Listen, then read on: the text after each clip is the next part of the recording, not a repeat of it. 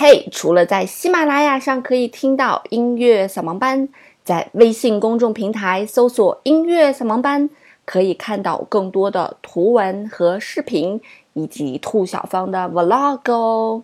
我在那里等着你，只要在微信公众平台搜索“音乐扫盲班”就可以找到喽。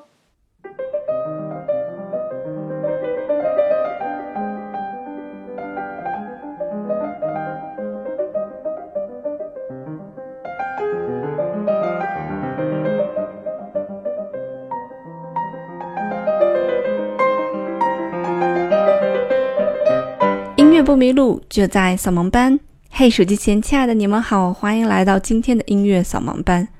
刚才我们听到这个旋律啊，非常非常的熟悉，是吗？很多电影呀，甚至韩剧里面都曾经出现过这个旋律。以前我在上学的时候，我每每弹起这首曲子，然后我的同学都会问我说：“啊，这什么曲子？好好听啊！”我在柯南里面好像都有听过。那么这一段旋律呢，被运用的是非常非常的广泛。那么这段旋律呢，也来自于非常非常著名的一首作品，它就是贝多芬的呃奏鸣曲悲怆。悲怆呢，一共是有三个乐章，而我们刚才听到的是来自于第三乐章。那么第一乐章和第二乐章呢，也是两个非常有名的乐章啊。贝多芬这一生一共写了三十二首钢琴奏鸣曲啊。那由于他是一个钢琴演奏家，所以在写奏钢琴作品，尤其是钢琴奏鸣曲的时候，真的是炉火纯青。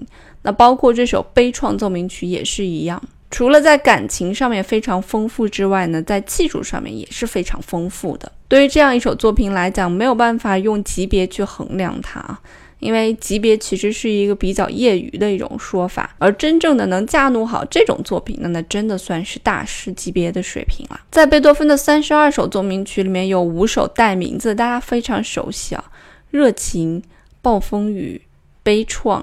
月光，还有一个就是黎明。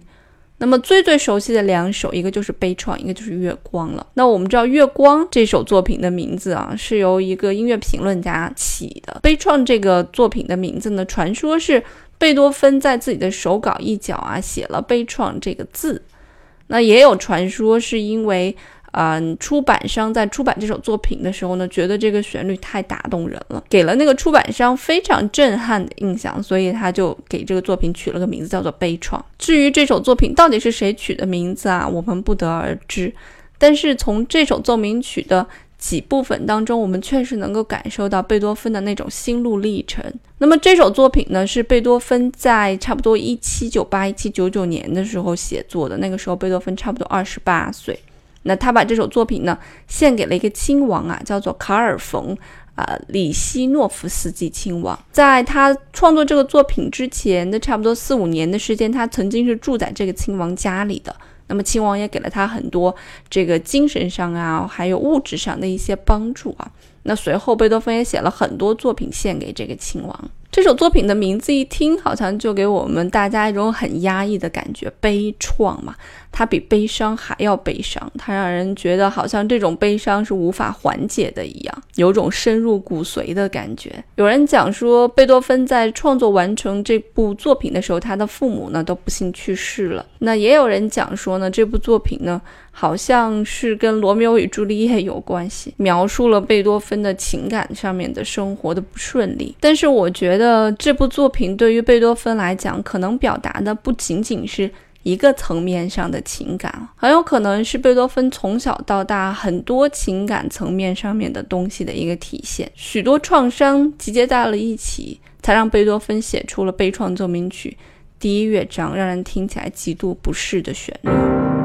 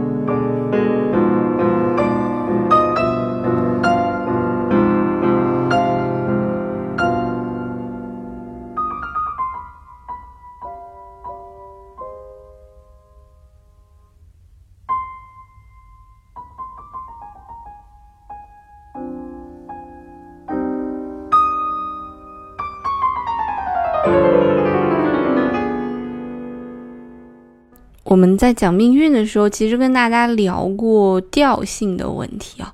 贝多芬非常喜欢用 C 小调，那么 C 小调的整个的色彩也非常非常的阴暗。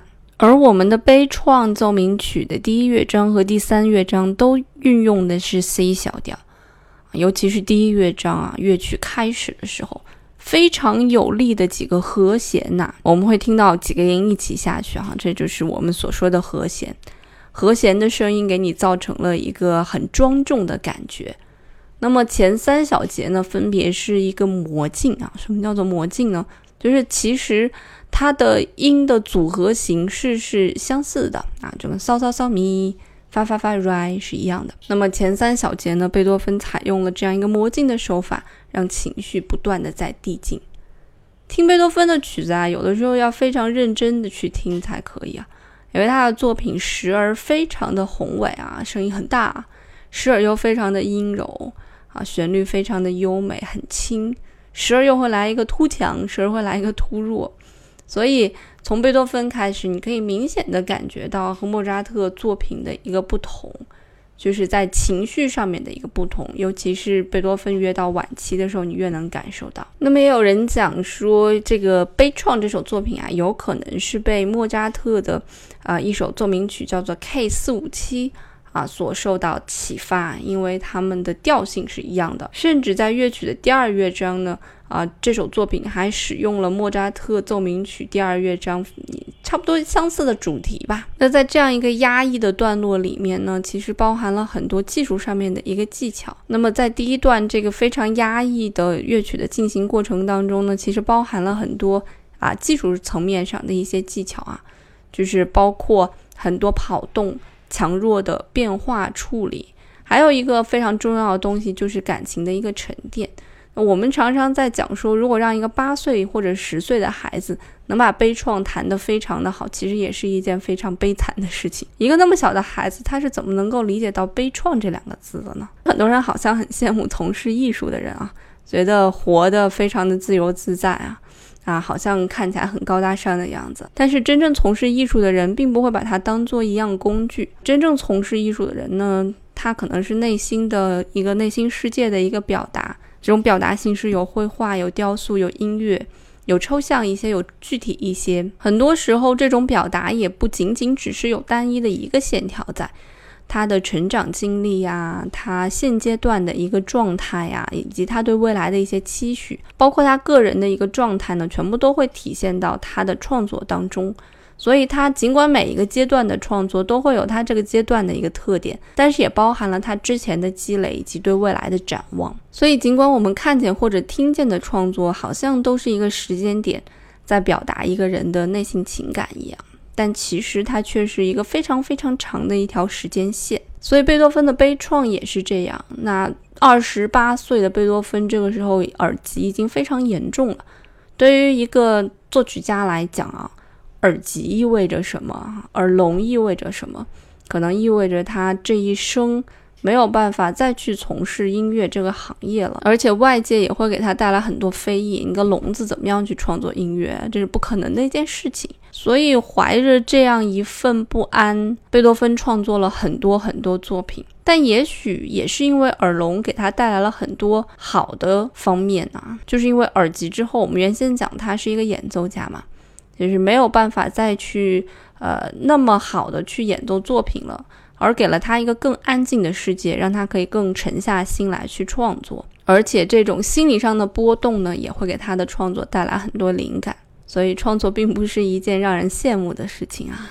当你听到《悲怆》这首作品的时候，你已经感受到了这个悲伤向你袭来的时候，那你可以想象到，在贝多芬创作这首作品的时候，他会怀着怎样的一种心情去创作的。不过之前我们在讲命运的时候，我们也给大家聊过，说贝多芬这个人他的个性当中有很多双面性哈。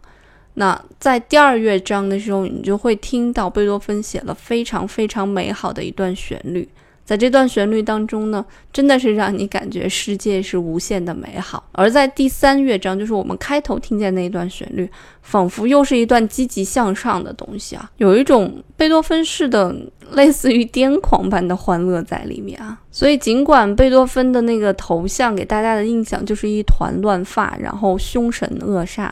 然后也有书讲他，因为个子矮又比较壮实，那面部呢，有的时候会因为着急就血红血红的那种颜色，看起来真的像一头雄狮。但是当你听完贝多芬的很多作品的时候，你会听到贝多芬的心中那一抹最柔软的地方。那在那样一个地方，他憧憬的是美好，在他的世界里面全部都是彩色的。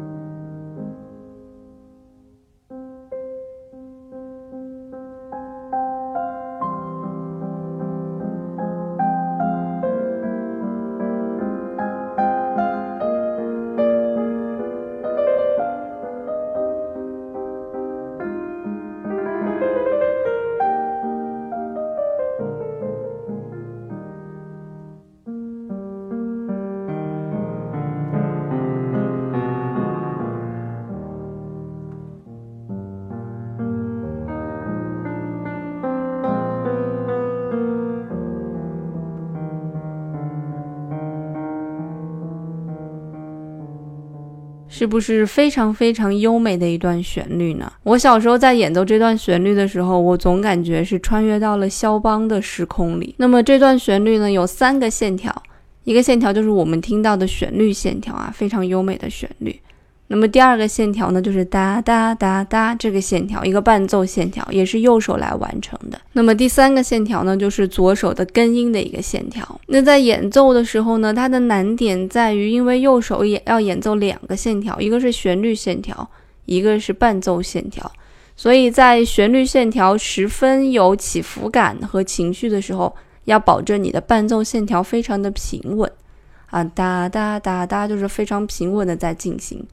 而我们的旋律线条是非常有张力、非常有感情的。很多慢板乐章往往是最能体现这个演奏者的情感是不是丰富的。但凡一个人他的情感非常丰富啊，他会把这个慢板乐章弹的让你觉得真的是百转千回。其实聆听音乐和演奏音乐会差别会差很多。我每次在听这个。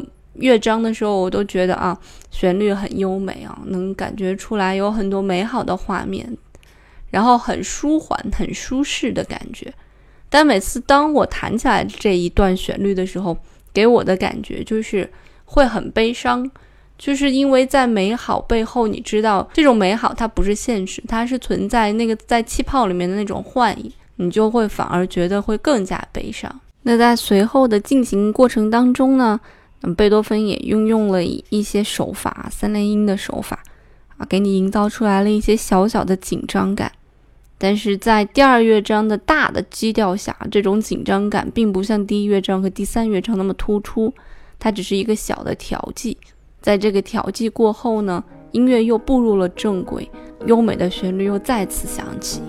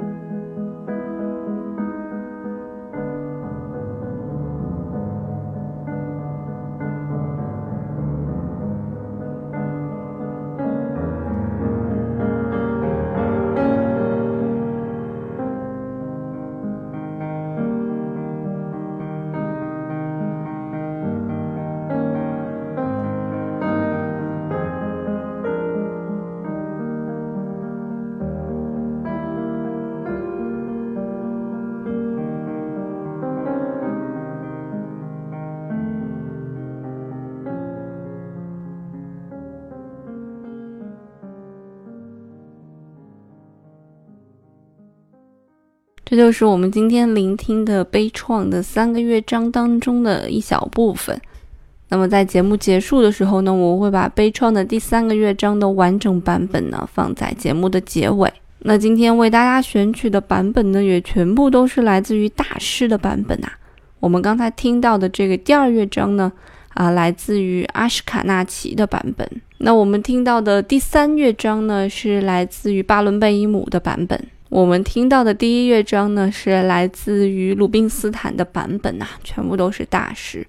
所以很多大师都演奏过这首作品啊，那也包括古尔德也演奏过这个作品啊。大家可以去听一下古尔德的版本，也是和所有人的这个嗯情绪色彩是完全不一样的。他总是喜欢跟人唱反调。在我们非常简短的节目里面呢，我们没有办法把贝多芬悲怆里面的每一个小细节跟大家讲清楚，而且很多时候可能也太过于专业，也不适合去讲，所以。还是请大家自己戴上耳机来聆听这部伟大的作品，它为什么伟大吧？那节目最后呢，做一个广告哈，就是因为最近加我的人有点多，然后大家问我奇奇怪怪的一些问题，然后我就做了一场乐理课，你可以去我的微信公众平台，也是音乐扫盲班，然后回复乐理就可以搜到了。然后里面基本上集结了很多初级的一些音乐上面的知识上面的七七八八的问题。就你听完那个课，基本上就对乐理有一个大致的一个了解了，你就不会再听到有一些词的时候感觉那么陌生。那今天的节目就到这儿啦，音乐不迷路就在扫盲班，我们过两天再见喽，拜拜。